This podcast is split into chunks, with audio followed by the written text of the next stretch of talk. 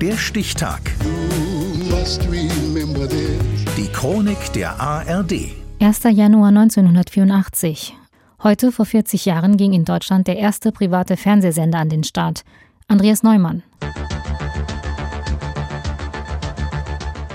Am ersten Tag des Jahres 1984 um 9.58 Uhr begrüßt Geschäftsführer Jürgen Dötz aus einem kleinen Studio in Ludwigshafen die ersten Zuschauer. Guten Morgen, meine Damen und Herren. Ihnen allen wünscht die PKS ein glückliches und erfolgreiches neues Jahr. Sie sind in dieser Minute Zeuge des Starts des ersten deutschen privaten Fernsehveranstalters, der Sie mit einem Vollprogramm täglich ab 16.45 Uhr über den Nachmittag und Abend begleiten will. PKS, das steht für Programmgesellschaft für Kabel- und Satellitenrundfunk.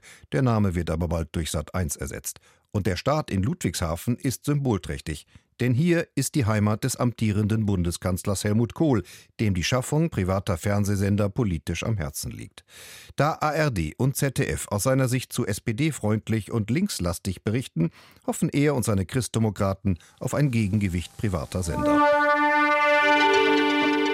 Und zum Anfang steigen auch wirklich konservative Zeitungen wie die Frankfurter Allgemeine FAZ ins Privatfernsehen ein. Guten Abend, meine Damen und Herren. Ich begrüße Sie zu den FAZ Fernsehnachrichten. Unsere Schlagzeilen: Ausweg aus der EG-Krise gesucht, die Gussa hofft auf den Katalysator und der IKEA-Brand ist aufgeklärt. Als privater Sender muss sich Sat1 vorrangig durch Werbespots finanzieren. Aber mit Nachrichten und Informationssendungen entwickeln sich die Zuschauerzahlen und Einnahmen zunächst nur schleppend. Also bringt Sat1 Sendungen wie das Glücksrad auf den Markt und die Nation erlebt eine erste sogenannte Dauerwerbesendung, die überaus erfolgreich ist. Hier ist das Glücksrad, meine Damen und Herren. Hier ist das absolute Rätselvergnügen und Gewinnvergnügen und Einkaufsvergnügen in einer einzigen Sendung. Alles Im Werbegeschrei und der Hinwendung zum Massengeschmack stirbt die Hoffnung konservativer Kreise, dass sie und ihre politischen Ziele durch das Privatfernsehen befördert werden.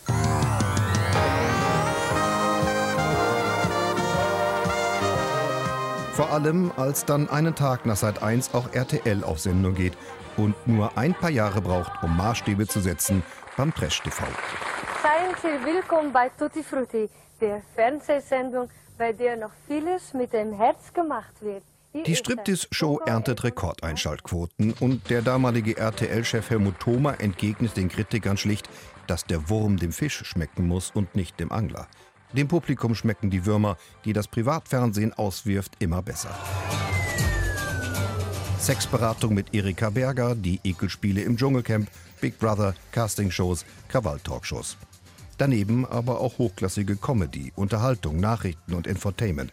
Wer wird Millionär und Stern TV mit Günter Jauch, die Harald Schmidt Show als erste wirkliche Late-Night-Show oder RAN, ein Format, das die Sportberichterstattung revolutioniert. Ein Ergebnis aus der Fußball-Bundesliga. Leverkusen schlägt Stuttgart 4 zu 1. Sehen, was wirklich geschah und bisher nie gezeigt wurde. Ungekürzt und unverfälscht. Gleich Akte Spezial. In Sat 1. Sehen, was wirklich geschieht. Kann das geneigte Publikum mittlerweile auch bei Pro7, Vox, Kabel 1, Sport 1, QVC, Astro TV und, und, und. In Deutschland gibt es weit über 400 private Fernsehprogramme, ein Spitzenplatz in Europa. Und alles begann mit dem Start von Sat1 in einem Kellerstudio in Ludwigshafen, heute vor 40 Jahren.